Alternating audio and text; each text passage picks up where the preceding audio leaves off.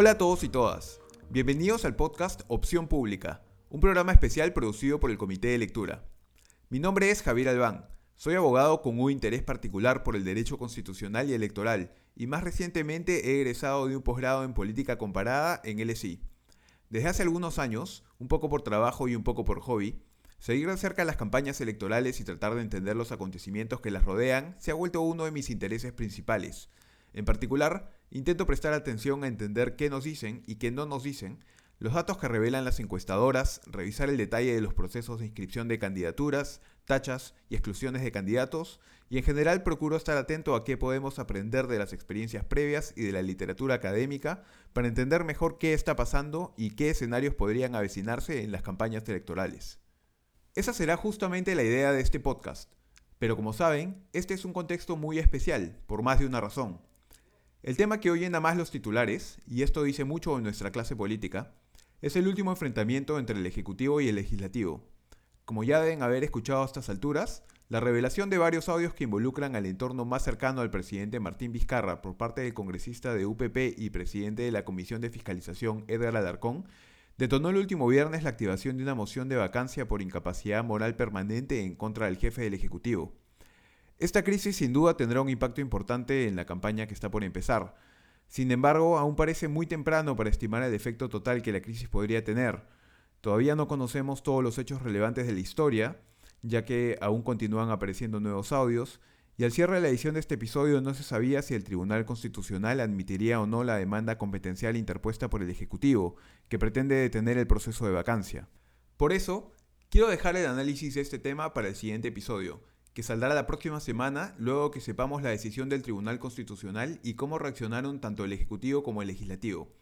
Y hoy más bien quiero hablar del otro tema que es tan relevante y que en realidad trascenderá a cualquier posible desenlace de la crisis, la pandemia. La pregunta entonces que quiero analizar en este episodio es, ¿cómo se organiza un proceso electoral durante una pandemia? Ojo, no me refiero solo a cómo será el proceso una vez que tengamos que acudir a las urnas, sino también a todo lo que viene antes cómo se organizarán las campañas, cómo harán los candidatos para comunicarse con los electores, etc. Los peruanos no seremos los únicos ni los primeros en hacerlo, ni siquiera en la región. República Dominicana llevó a cabo sus elecciones generales el último julio. En octubre, Bolivia también tiene programadas elecciones generales. Y claro, en noviembre serán también las elecciones presidenciales en Estados Unidos. Para entender más sobre este tema, conversé hace unos días con Adriana Urrutia. Esto fue antes de que se desatara la última crisis.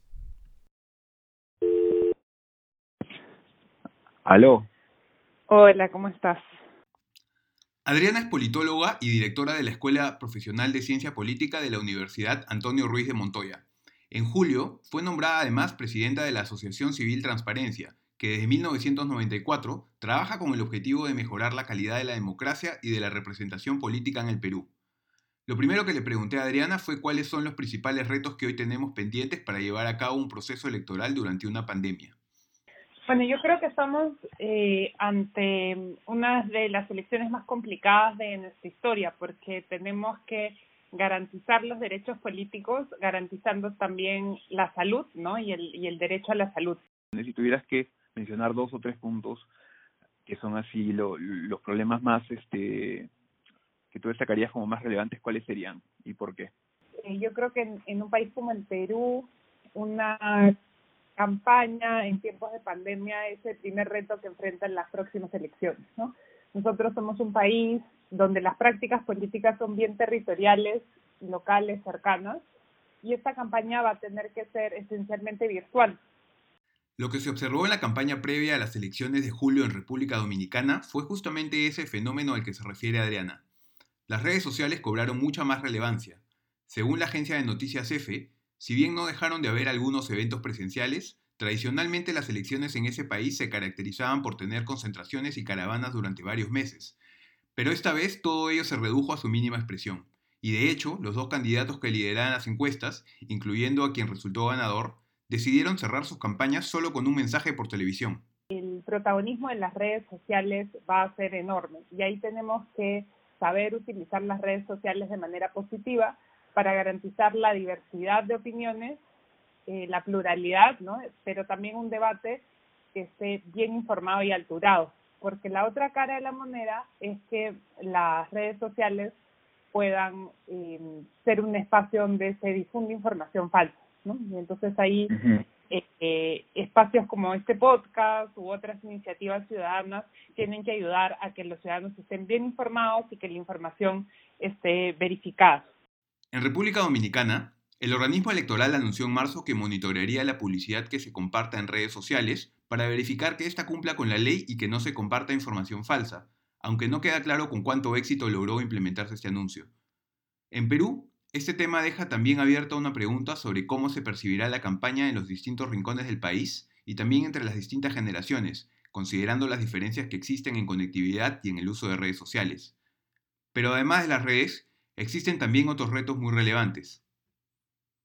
El tercer reto es eh, la posibilidad de voto de los grupos más vulnerables, ¿no? Y ahí están, digamos, eh, las poblaciones eh, que se encuentran más lejos de los locales de votación, que es las últimas elecciones vimos que eh, muchos electores que se encontraban, por ejemplo, en distritos de la Amazonía no habían acudido a votar. Y eso plantea el reto eh, operativo de cómo llegamos a esos electores eh, para que ejerzan su derecho ciudadano, ¿no? sin eh, todo esto, eh, digamos, cuidándose, pero también eh, que no aumente la fractura eh, representativa en el país, ¿no? Que por no acudir a votar no se vea representado eh, su voto y entonces se sientan ellos más excluidos de este sistema democrático, ¿no? Entonces todo esto implica un reto mayor, mayúsculo, que es el reto logístico, ¿no? Estamos frente a un conjunto de desafíos logísticos en un contexto donde todavía las reglas no están decididas, ¿no? Del todo. Para intentar hacer frente a estos y otros problemas, tanto desde el Congreso como desde los organismos electorales ya se han empezado a implementar algunas modificaciones normativas para adecuar el proceso electoral al contexto de la pandemia. El sábado 22 de agosto, el gobierno publicó la Ley 31038, que aprobó recientemente el Congreso y que tiene precisamente ese objetivo. Esta nueva ley modifica algunas disposiciones tanto de la Ley Orgánica de Elecciones como de la Ley de Organizaciones Políticas, que son las principales normas que rigen nuestras elecciones generales. Entre otras cosas, se ha dispuesto que las personas en grupos de riesgo de contraer el COVID-19 identificadas por la Autoridad Nacional Sanitaria estarán exentas del pago de multas tanto para votar como para ser miembros de mesa. También que la votación se efectuará hasta las 7 de la noche y ya no solo hasta las 4 de la tarde, para así facilitar un mayor distanciamiento social, aunque el escrutinio, es decir, el conteo de votos, de todos modos se completará ese mismo día. Por otro lado, se ha dispuesto también que los procesos de inscripción de candidaturas y algunos otros procedimientos ahora serán electrónicos. Y sí, esto quiere decir que hasta 2016 los candidatos acudían a inscribir sus candidaturas en persona, llevando todos sus papeles en físico. Quizá lo más novedoso es que por primera vez se permitirá a las agrupaciones políticas realizar sus elecciones internas mediante un voto electrónico no presencial. No obstante, aún hay varias materias que deben ser revisadas. Por ejemplo, la eliminación del voto preferencial. El argumento más conocido que existe hoy en contra del voto preferencial es que este promueve que los candidatos de cada partido compitan entre ellos mismos, en lugar de hacerlo solo contra sus rivales. Así, se termina afectando la institucionalidad interna de cada partido. Pero Adriana nos explica cómo eliminar el voto preferencial también podría ayudar a este contexto en particular. La eliminación del voto preferencial es una reforma que podría incluso agilizar el proceso de votación, porque eso reduciría eh, el tiempo que uno toma eh, para votar, ¿no? Y entonces, si uno vota por listas, pues se, se reduce el tiempo y eso nos va a ir ahorrando eh, pequeñas fracciones de tiempo por elector y al final, si se suma eso, se acorta, digamos, el tiempo que toma cada ciudadano en votar, ¿no? Y eso haría que eh, tanto el voto como el escrutinio sean más rápidos y nos permitiría garantizar, digamos, la celeridad del proceso. El nuevo jefe de la OMPE, Piero Corrueto, se ha pronunciado ya en el mismo sentido de lo que sugiere Adriana. Cabe mencionar además que sí existe cierta evidencia que sugiere que el voto preferencial causa cierta confusión entre los electores. Si uno compara, por ejemplo, la cantidad de votos nulos que se dan en la elección presidencial, en la que solo debes marcar una casilla, con los votos nulos que se dan en la elección congresal, en la que hay voto preferencial, nos encontraremos normalmente con una gran diferencia. En 2016, por ejemplo, hubo casi 3 millones de votos nulos más en la elección congresal que en la presidencial, es decir, alrededor del 16% del total de personas que votó. Este es un problema sobre el que especialistas como Fernando Tuesta vienen advirtiendo ya desde hace varios años. Otro tema que hoy viene generando mucho debate en Estados Unidos es la influencia que tendrá en sus elecciones de noviembre el voto por correo, pese a que en ese país es un sistema que se utiliza desde hace muchos años. A propósito de ello, lo siguiente que le preguntamos a Adriana fue si implementar un sistema como este sería posible en el Perú. De hecho, eh, en el Perú se está implementando eh, cosas que no hay necesariamente en todos los otros países para las eh, elecciones internas el voto electrónico no presencial, ¿no? Que es el voto a distancia.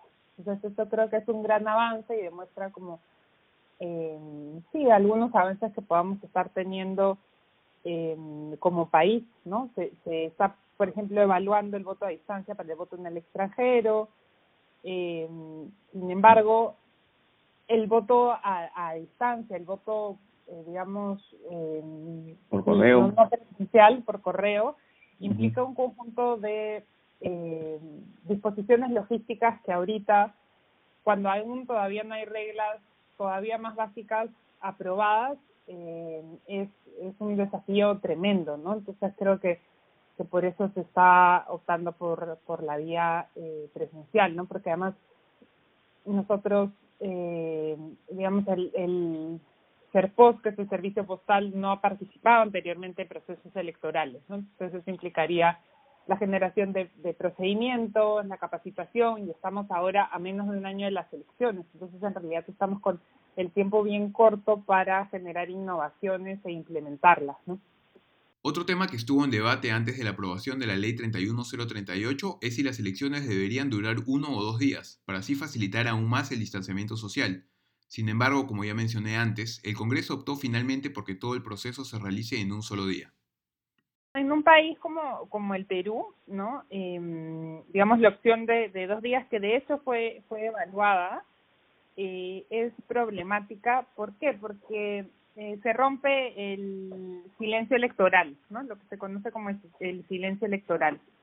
Eh, ¿Y eso qué implica? Eso implica que cuando se cierren las mesas del primer día, se sepa un poco el curso de la elección.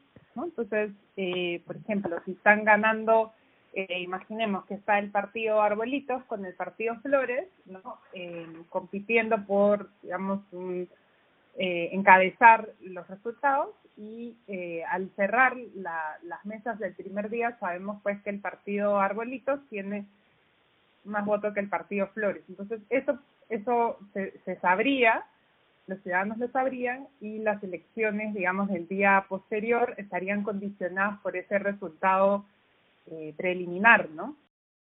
Lo que menciona Adriana es una discusión que suele darse mucho en los países que tienen distintas zonas horarias dentro de su propio territorio, como en Estados Unidos. Es lo que algunos denominan el time zone fallout, o en español, las consecuencias de la zona horaria. Para ir cerrando nuestra conversación, le pedí a Adriana que nos dé su diagnóstico general sobre el estado en el que estamos ahora. ¿Qué tan lejos estamos de estar preparados para llevar a cabo este proceso electoral en pandemia? O sea, yo creo que, que ahí nosotros eh, como país estamos dando pasos importantes, eh, por ejemplo, con la digitalización del voto para las elecciones internas, ¿no? Que era un poco lo que veníamos eh, hablando. Eh, uh -huh. Sin embargo, creo que, que el reto no es tanto ahora eh, o no se plantea tanto en términos de digitalización, porque somos todavía un país con una brecha eh, enorme de acceso a la tecnología, no, de, eh, incluso de acceso a, a, servicios, no. Entonces el correo, para volver a una pregunta que tú hacías, también es un servicio que no necesariamente llega democráticamente, no. Eh, entendiendo democráticamente a todos los ciudadanos por igual pero creo que más bien el, el reto se, se plantea no tanto en, en los procedimientos para digitalización, sino en los procedimientos mismos de las elecciones. ¿no? Creo que es bien uh -huh. importante decirle a, a, los que escuchen el, el, podcast, ¿no? felicitaciones también por, por este espacio que, que, creo que es vital, porque creo que es vital Gracias. que a lo largo de los meses que vienen el ejercicio ciudadano sea el de estar comprometidos con el curso del proceso, ¿no? Y entonces de participar activamente, por ejemplo, informándose bien, sabiendo cuál es la información eh, que, digamos, eh, está verificada, la que permite decidir bien, la que permite debatir de manera eh, democrática, alturada, ¿no? Y la que permite además también creo que el gran desafío de la próxima campaña eh, para los candidatos y para las organizaciones que se presenten va a ser cuál es la propuesta política eh, que, que nos va a permitir reencontrarnos como país y poner en los puntos de agenda las prioridades nacionales, ¿no? Entonces, la salud va a ser una prioridad nacional, pero también la educación. Entonces, ¿cuál de estos partidos va a permitir poner en agenda estas prioridades, pero a la vez, cuál de estos partidos va a reducir las desigualdades que estamos viendo, ¿no? Que estamos viviendo y que nos están costando ahora eh, muchísimas vidas eh, y el bienestar de la población, ¿no? Estemos pues atentos a lo que se discuta en las próximas semanas para terminar de definir lo que aún está pendiente para estar preparados para estas elecciones. Y como mencioné al inicio, no se pierdan el episodio del próximo martes, que tratará ahora sí sobre el impacto que podría tener la actual crisis política en la campaña. Eso es todo por el episodio de hoy, espero que les haya sido útil y por favor no duden en hacerme llegar a través del comité de lectura o a través de Twitter, en donde pueden encontrarme como arroba Javier cualquier recomendación o sugerencia que tengan, ya sea para mejorar el podcast o si tuviesen alguna sugerencia de tema que les gustaría que se toque en algún próximo episodio. Muchas gracias.